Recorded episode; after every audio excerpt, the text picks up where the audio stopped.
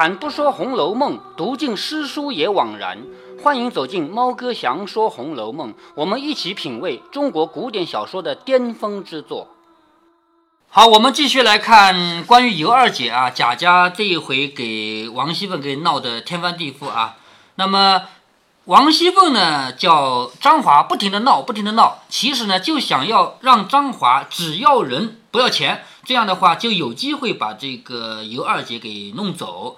但是呢，贾蓉和贾珍两个人呢，就叫张华，你不能这么闹，再这么闹的话，你要死无葬身之地的。而且贾蓉、贾珍呢，还给他钱让他走。张华想想，父子两个人拿了这么多钱了，溜走吧，别再闹下去了，是不是啊？于是，一大早，就回原籍去了，回老家去了。贾蓉打听的真了，来回了贾母和凤姐。哈，贾蓉又来告诉贾母啊，就告诉凤姐说。张华父子网告不实，据地逃走。好，张华父子两个人，他们是诬告的啊。诬告被查了以后，他们怕了就逃走了。官府也知道这个事情，也不再追究了，大家没事了。凤姐一听，心里想：若必定着张华带回二姐呢，未免贾琏回来再找几个钱又要包赞助，不怕张华不依。好，什么意思啊？王熙凤也要想她的对策。如果说真的让张华带走了，那贾琏回来呢？贾玲回来以后，继续给点钱，又可以把王尤二姐弄回来，是不是啊？所以，他又要想别的办法了啊！还是二姐不要去，自己相伴着还妥当，且再做道理。你看啊，尤二姐不要走，就让她留在我们贾家，因为我有办法给弄死她，是不是啊？只是张华此去不知何往，他倘或再把这个事告诉了别人，或日后再寻出个由头来翻案，岂不是自己害自己吗？也就是王熙凤现在要先把张华给解决了，因为张华知道的秘密太多了，是不是？如果说张华再来闹闹，以后有别的机会闹闹的话，那么我的那点底都让别人知道了。王熙凤做的坏事，张华都知道的呀，是不是？所以他要去解决张华这个事儿啊。原先不该如此把刀把付给外人去的。什么叫把刀把给别人呢？你看啊，这是一把刀，这样抓在手里，一般来说不会。掉过头来把刀柄给别人吧，那我自己怎么办？是不是？刀柄到别人手里，那么刀刀尖对着我了。所以王熙凤她现在有点怕，不应该把一切事情都放在张华这个人身上，而且张华要跑了，是不是？这就等于把刀把给他了，因为自己的所有的坏事张华都知道嘛。因此悔之不迭，又想出了一条主意来，悄悄地命旺儿遣人追寻着他，或者说他做贼，和他打官司，将他致死，或者暗中。还以为小说中，王熙凤的人物就是从来不会失败的，结果这次还是有一个小小失败。哎，对对对啊，我们还没读到张华真正的命运啊，待会儿我会跟你讲啊。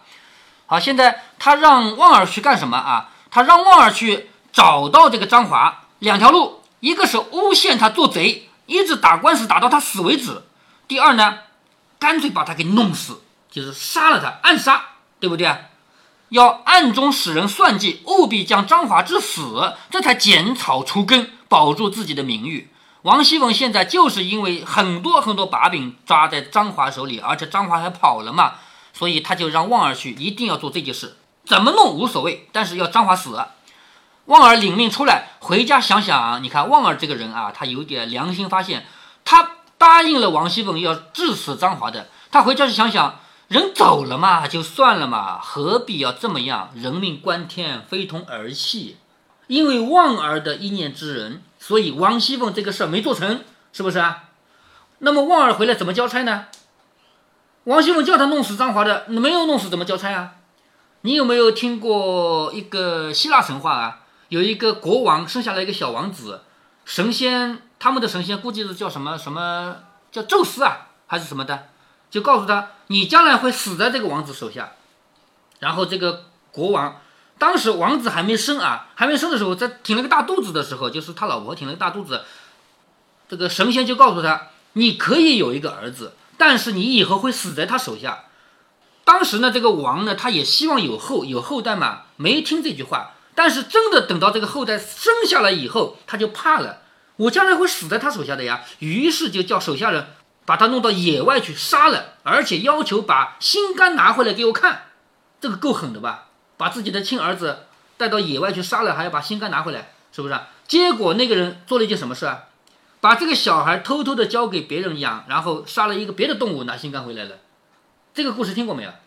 听过，呃，我们我没听过原来的故事，但是听过呃各种类似的。这个故事如果完整的讲啊，非常的曲折离奇。这个小孩在另外一个人家长大，而且呢，那个神仙还跟他说：“你将来会杀死你的父母。”这个小孩说：“不会吧？他又不知道是捡来的，他以为就是这个人家养大的嘛，是不是啊？他以为这个是他的父母嘛？”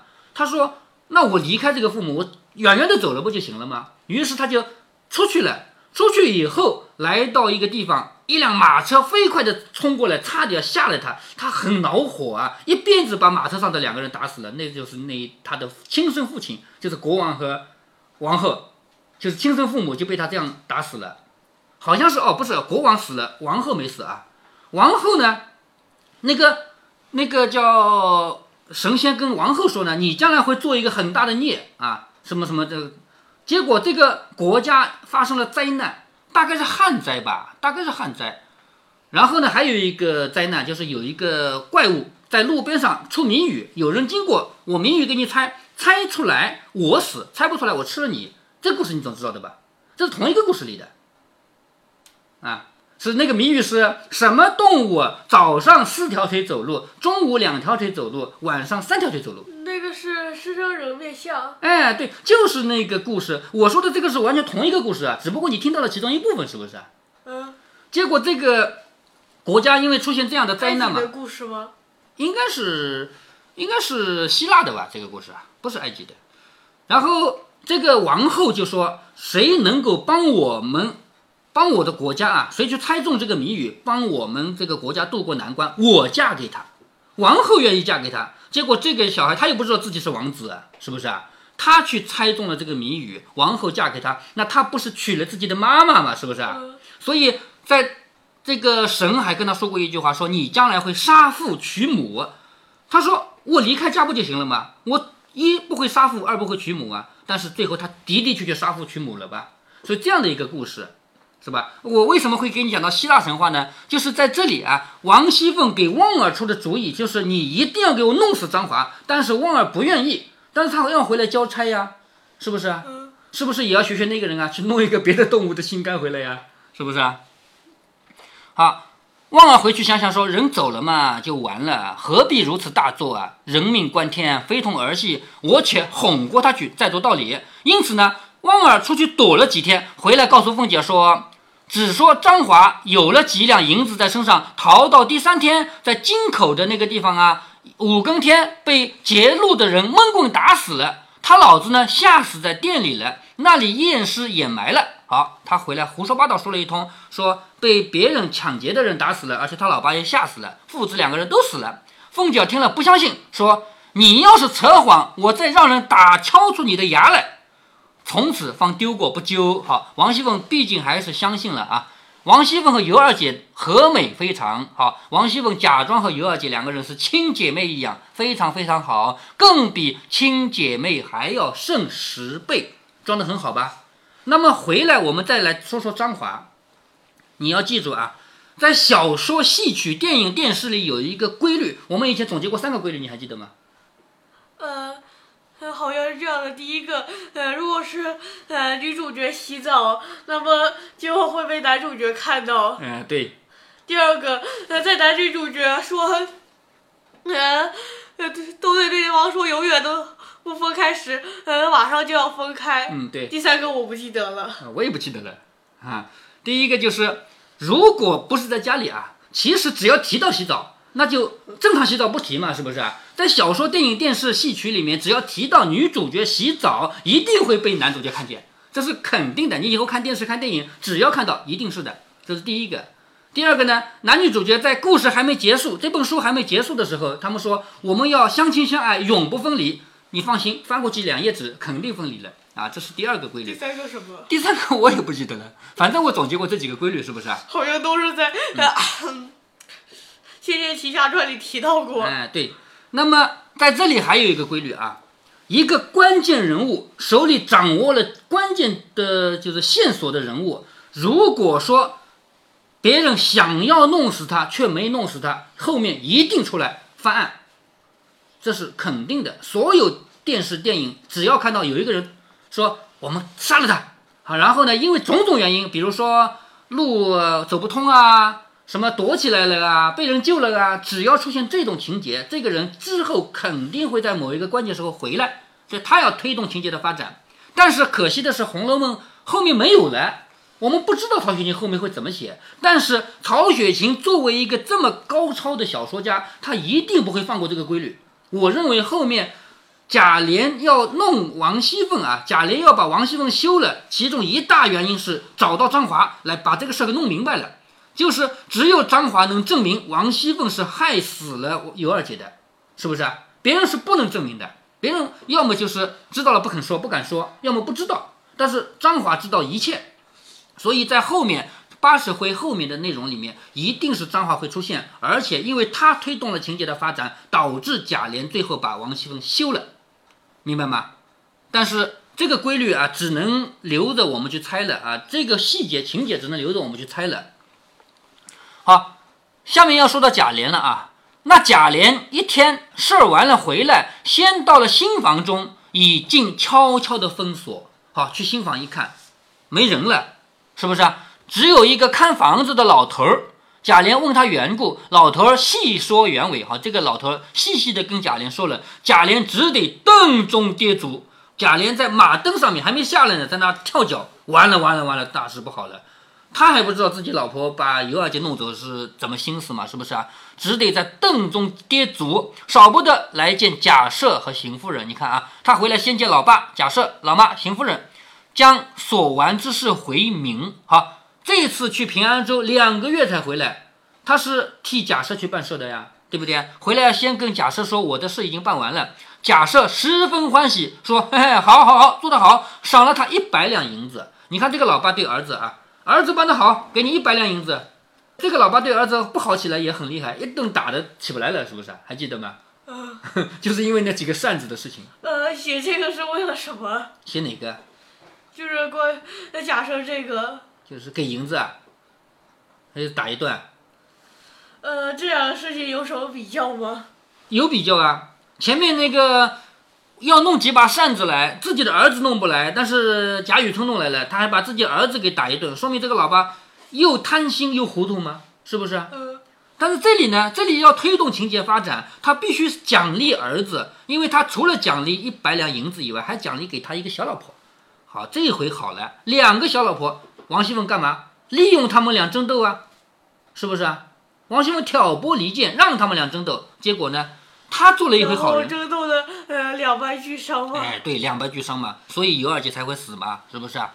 好，你看啊，这个老爸赏了他一百两银子，又将房中一个十七岁的丫鬟叫秋桐赏给他做老婆，好，小妾啊，不是大老婆啊。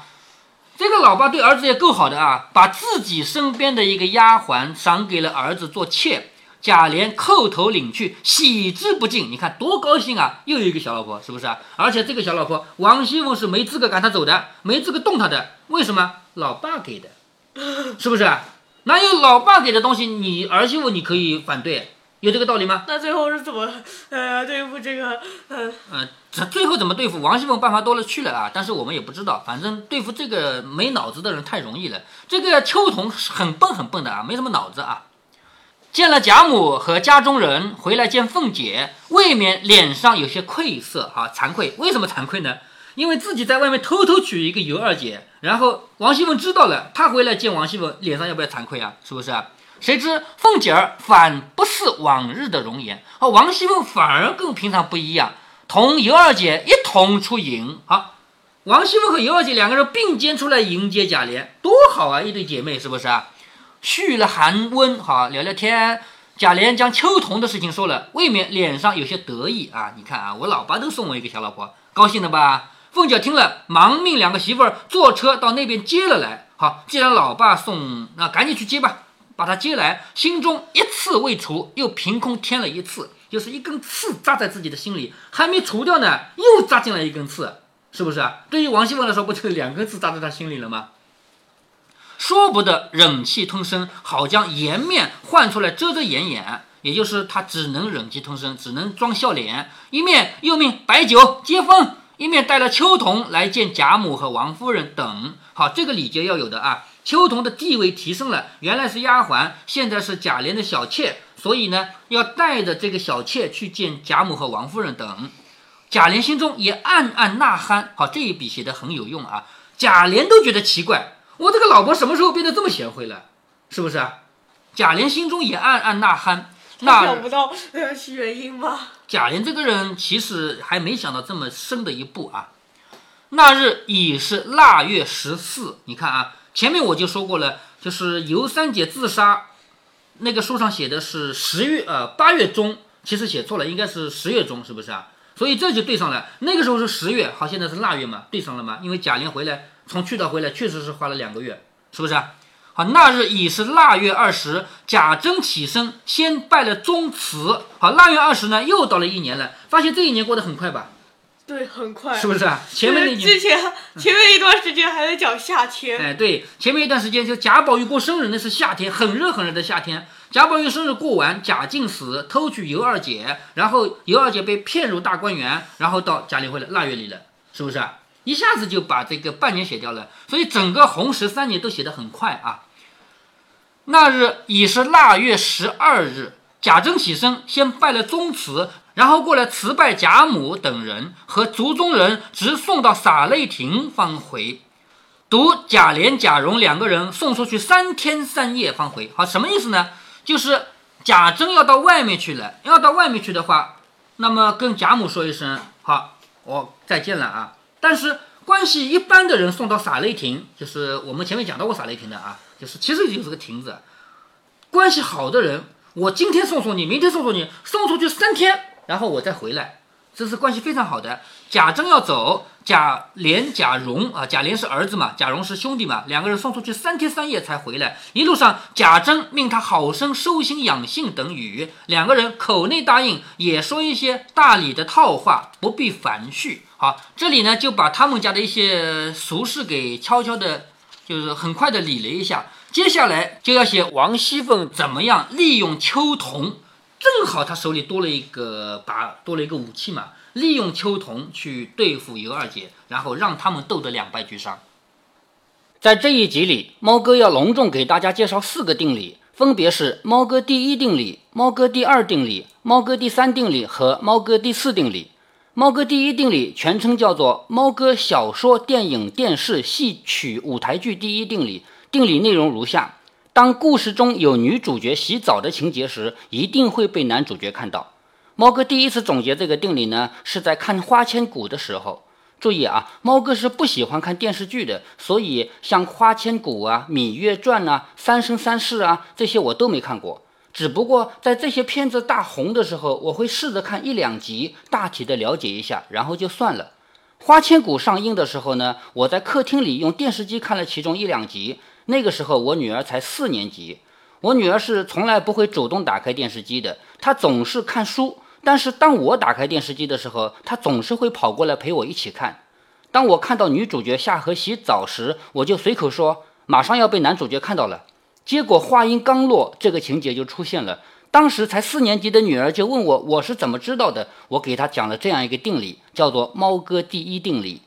后来过了半年，我开始录制《仙剑奇侠传》，讲到李逍遥上仙岛，看到在灵池沐浴的赵灵儿，我就把这个第一定理在节目中总结了。也就在这个时候，猫哥同时在录制的《射雕英雄传》和《仙剑奇侠传》这两个专辑，在两个专辑里同时都讲到了第二定理。第二定理内容如下。如果故事还没有结束，男女主人公已经发誓从此相亲相爱，再也不分离，那么接下来很快两人就分手了。在《射雕英雄传》里，郭靖和黄蓉两个人离开一灯大师回江南的路上，经历了铁掌帮和英姑两个对手的磨难，终于成功的回到了浙江，成功的踏上了美丽的桃花岛。在这一路上，郭靖都无法决定要娶华筝还是娶黄蓉，他始终在这两个人之间为难。终于，当他决定违背诺言，要跟黄蓉长相厮守时，两个人都发誓要永不分离时，接下来是两个人长期的分离。